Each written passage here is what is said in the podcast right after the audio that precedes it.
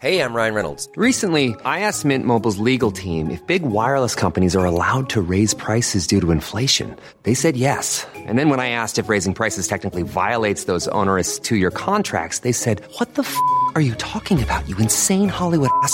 So to recap, we're cutting the price of Mint Unlimited from $30 a month to just $15 a month. Give it a try at mintmobile.com slash switch. $45 upfront for three months plus taxes and fees. Promo rate for new customers for limited time. Unlimited more than 40 gigabytes per month. Slows. Full terms at mintmobile.com.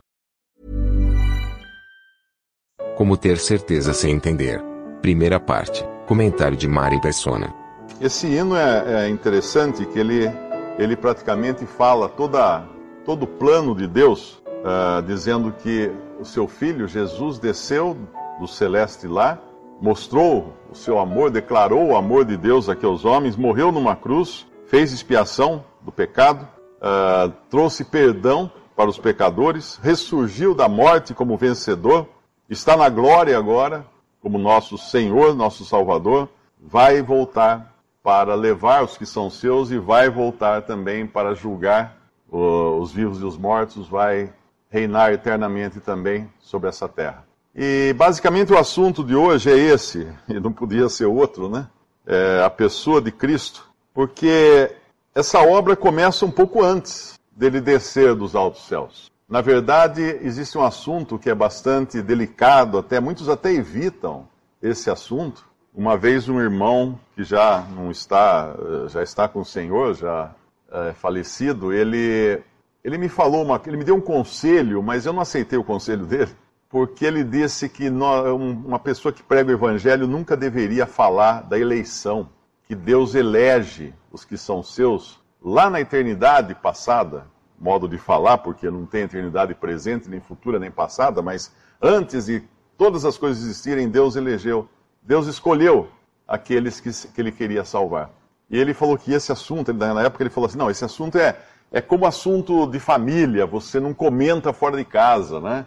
Ah, mas eu não penso assim, porque é o plano de Deus, ele começa na eternidade.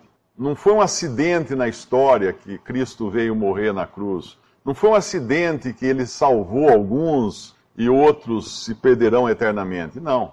Deus já determinou tudo na, na, na eternidade. Muito tempo, muito tempo antes do tempo existir, Deus já tinha tudo. Controle sobre tudo. Se alguém pensa, mas espera aí, mas eu não entendo isso, eu também não entendo. Porque acho que essa semana que eu li uma notícia, cada vez que eu leio uma notícia sobre as pesquisas espaciais, sobre telescópio, ah, aumenta o número de galáxias assim tremendamente. Ah, agora os cientistas dizem que tem não sei quantos quaquilhões lá de galáxias. Então, cada vez que, que eles aprofundam mais, mandam um telescópio mais, mais aprimorado para o espaço, enxergam mais longe e veem mais. Aí, se nós pensarmos, olha o tamanho do universo e ninguém consegue chegar no seu fim, como é que eu vou entender os planos de Deus? Não, não tem condições. Eu posso aceitar, eu posso crer, eu posso acatar o que Deus diz. Mas na, ah, a Bíblia nos fala de, de alguns assuntos que são importantes, e, e hoje eu queria trazer um aqui, porque muita, muita gente escreve, eu recebo muito e-mail, e a maioria, a maioria absoluta dos cristãos, dos que professam ser cristãos, dos que dizem crer em Jesus, não sabem para onde vai. Eu estava num avião agora, semana passada, viajando para Recife, sentei ao lado de um rapaz de 27 anos, mais ou menos, um jovem, casado, ah, administrador de empresa, trabalha numa empresa, e, e conversando, puxei conversa sobre o Evangelho, descobri que ele foi criado numa família evangélica, foi criado numa igreja evangélica, cresceu na escola dominical, e eu perguntei para ele, se esse avião cair agora, para onde você vai? Ah, eu acho que eu vou para o céu. Por quê? Ah, procuro, porque eu procuro fazer o melhor possível para as pessoas, nunca, nunca faço mal para ninguém, eu procuro ser uma pessoa correta e blá, blá, blá, blá, blá, blá, blá. E aí as próximas três horas de voo ah, deu para conversar bastante sobre o Evangelho com ele. E, e uma coisa importante também, eu pegava o versículo no, no meu, no meu celular e punha para ele e leia aqui. E ele lia o versículo que dá certeza da salvação, certeza de vida eterna. Porque a maioria dos cristãos sabem quem é Jesus, viu o filme Dez Mandamentos, assistiu a novela, mas não sabe para onde vai. Não tem certeza alguma. Alguns aqui eu sei que vieram até de religiões cristãs e não tinham essa certeza também da salvação eterna.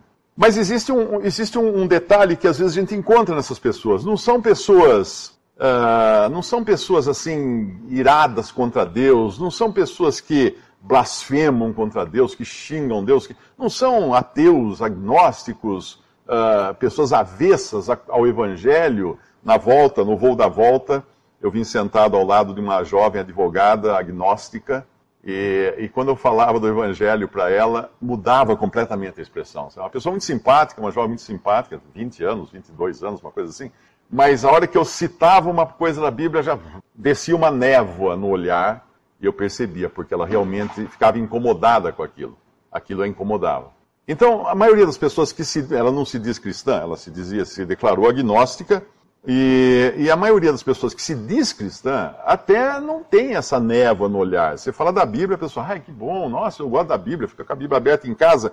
Ela tem, ela tem temor de Deus. Talvez você tenha temor de Deus. Talvez você tenha reverência para com as coisas de Deus. Você não é uma pessoa que vai uh, falar blasfêmias contra Deus ou tratar Deus levianamente, falar piadas de Deus. Não. Você é uma pessoa reverente quando fala de Deus. Você talvez tenha um amor por Deus e você também tem amor pela palavra de Deus. Você deve ter esses sentimentos em você e talvez você tenha um desejo também de conhecer mais da palavra de Deus e mais de Cristo, de Cristo Jesus. Mas você não tem paz, você não tem, você não tem certeza para onde vai, você não tem segurança de vida eterna.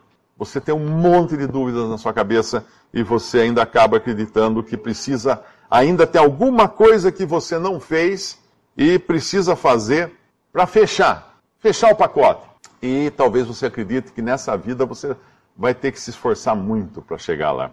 Tem um salmo que fala assim, bem, eu não vou, eu não vou pedir para vocês abrirem a Bíblia, mas eu vou citar, porque são muitos versículos que eu trouxe hoje, eu vou ler o versículo, então, uh, por gentileza, preste atenção, o Salmo é 32, e diz assim: Bem-aventurado aquele cuja transgressão é perdoada e cujo pecado é, é coberto. Bem-aventurado o homem a quem o Senhor não imputa maldade, ou seja, não, não conta como tendo maldade, e em cujo espírito não há engano. Agora eu pergunto para você: você é uma pessoa que teve a sua, a sua transgressão perdoada? Você é uma pessoa que tem certeza do seu pecado ter sido coberto? Você é uma pessoa que tem certeza que Deus não vai atribuir, não vai imputar ou atribuir a você maldade, qualquer maldade, qualquer pecado. Você é uma pessoa que, vai, que, que se, se considera que no seu espírito Deus não vai encontrar engano. Você pode dizer isso sim, sim, sim, sim. Checar todas as, essas perguntas com sim. Porque se você é essa pessoa, você é bem-aventurada. Mas se você não é essa pessoa, você não é bem-aventurado. Porque aqui fala bem-aventurado aquele cuja transgressão é perdoada. Quando Deus fala na, na Bíblia, ele tem promessas para o homem. Ele tem promessas para o homem e essas promessas são certezas para aqueles que creem nas promessas de Deus. Se eu chegar para você e falar, convidar você para jantar, por exemplo, falar assim, olha, eu quero pagar um jantar para você, faço questão de levar você jantar, tudo, você, você vai deixar a carteira em casa, porque você foi convidado e você acreditou na minha palavra. Você não imaginaria que chegando lá eu fizesse diferente daquilo que eu prometi, daquilo que eu falei. Agora, eu sou uma pessoa falha, uma pessoa cheia de defeitos, uma pessoa que pode se esquecer de um convite ou qualquer coisa, ou que meu, meu cartão de crédito pode dar erro lá, ou não ter, ou, ou não aceitar em cheque, ou eu não ter o dinheiro suficiente para pagar. Tem uma série de variáveis que podem acontecer, mas ainda assim você deixa a carteira em casa e vai, porque você confia na palavra de um, de um ser humano comum, quanto mais na palavra de Deus. Quanto mais nós, nós devemos confiar e crer na palavra de Deus. O Senhor Jesus, ele fala o que é vida eterna. Tem uma definição que ele dá em, em João 17 do que é uh, vida eterna no Evangelho de João. Vida eterna é esta, que te conheçam a ti só, ele está falando, dirigindo-se ao Pai, por único Deus verdadeiro e a Jesus Cristo a quem enviaste. Então tudo começa aí. Será que você tem vida eterna? No momento em que você é uma pessoa que tem temor de Deus, tem reverência para com Deus, ama Deus, ama as coisas de Deus, gosta de ouvir a palavra de Deus, não muda o seu semblante se alguém vem citar um, um versículo para você, provavelmente você é uma pessoa que tem a vida. O que é ter vida? Ter vida é uma pessoa nascida de novo, uma pessoa que ouviu a palavra de Deus, veio o Espírito Santo e fez uma obra nessa pessoa e trouxe a essa pessoa todos esses desejos que não existiam no homem natural. Porque a Bíblia fala que não há quem busque a Deus, não há nenhum sequer. Ah, mas espera aí, eu busco a Deus. Então você talvez seja um como Cornélio, que buscava a Deus e que e, e queria saber mais de Deus e tinha desejo, tinha temor de Deus. Talvez você seja um Cornélio.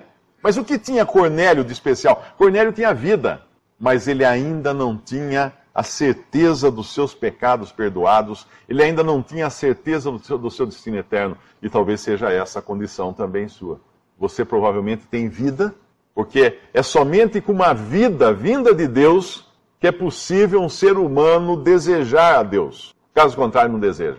Nós somos, por natureza, pecadores, inimigos de Deus. Mas quando Deus vem, o Espírito Santo vem, deposita uma palavra no seu coração, a palavra de Deus no seu coração, e, e dá esse toque na sua vida de, de incutir vida em você, injetar vida em você, aí você sente o peso do seu pecado você sente que realmente existe um juízo sobre você, uma espada pendurada sobre a sua cabeça, e você quer então ser salvo. Você quer urgentemente ter a certeza da salvação. O primeiro, o primeiro milagre que o Senhor Jesus fez, que é registrado na Bíblia, foi transformar água em vinho, que é uma figura do novo nascimento. A água na Bíblia é uma figura da palavra de Deus. As grandes talhas de pedra naquela naquela, naquele casamento, naquelas bodas de Caná na Galileia, aquelas grandes talhas de pedra que acabou-se o vinho da festa, vieram todos conversar com Maria, mãe de Jesus, preocupados com isso, ela conversa com ele, ele depois ele fala para os servos, ela fala, façam tudo que ele fala para os servos, façam tudo que ele mandar. E ele manda encher de água as talhas até em cima, e quando eles vão tirar a água é vinho. Esse é o primeiro milagre que ele fez na, no seu ministério aqui na Terra, e é o primeiro milagre que ele, fez na, que ele faz na vida de uma pessoa.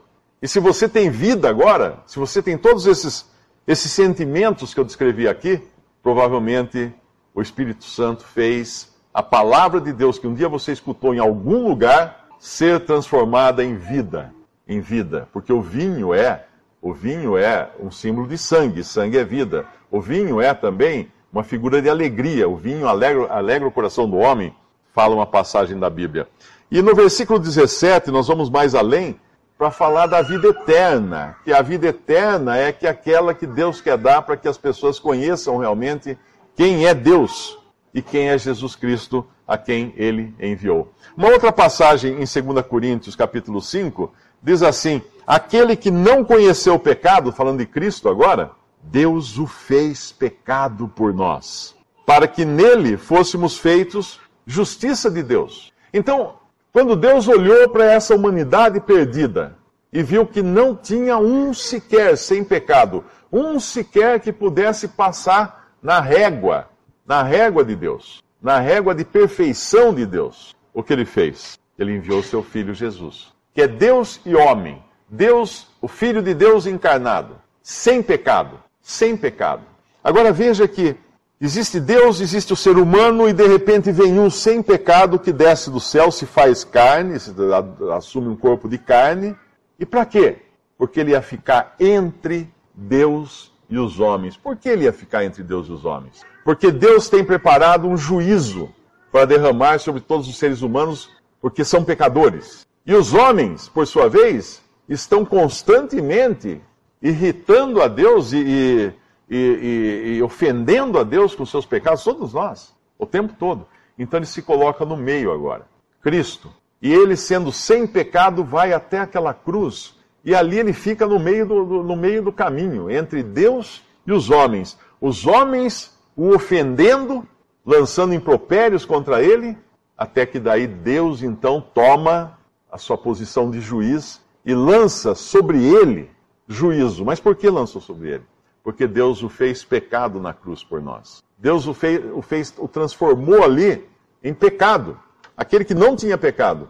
Deus o fez, aquele que não conheceu o pecado, o fez pecado por nós, para que nele fôssemos feitos justiça de Deus. Deus foi justo, condenando a Cristo na cruz, e aqueles que creem nele podem ser salvos agora. O pecado que arruinou a criação foi resolvido ali naquela cruz, quando Deus julgou a Cristo. Julgou a Cristo. Agora, Hoje, hoje existe a possibilidade de um pecador perdido poder ser salvo porque Cristo se interpôs, se interpôs para receber a carga do juízo de Deus. Ele ficou na frente. A gente sabe de, de histórias de pessoas que, que se colocaram na frente de outra na hora que um bandido atirou ou numa guerra e a pessoa pula na frente e morre no lugar do outro que seria o alvo da bala. Cristo fez alguma coisa assim. Ele se coloca na frente do tiro de Deus para salvar o pecador.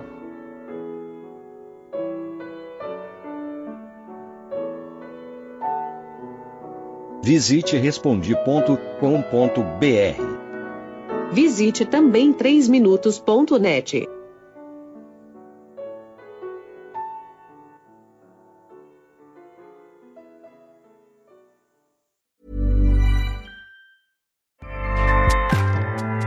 ACAST powers the world's best podcasts. Here's a show that we recommend. The Real Housewives is a guilty pleasure for most, but if you're looking to not feel guilty about that pleasure, tune in to Everything Iconic with me, Danny Pellegrino, where I break down all the messy moments and behind the scenes antics of Bravo's popular franchise. And on Everything Iconic, I also interview celebrity guests like Kelly Ripa, Kiki Palmer, Drew Barrymore, Cameron Diaz, and more about their guilty pleasures, their past work, and so much more. So if you're pop culture obsessed and find yourself watching way too much reality TV like me, tune in to Everything Iconic with Danny Pellegrino wherever you listen to podcasts. ACAST helps creators launch, grow, and monetize their podcasts everywhere. ACAST.com.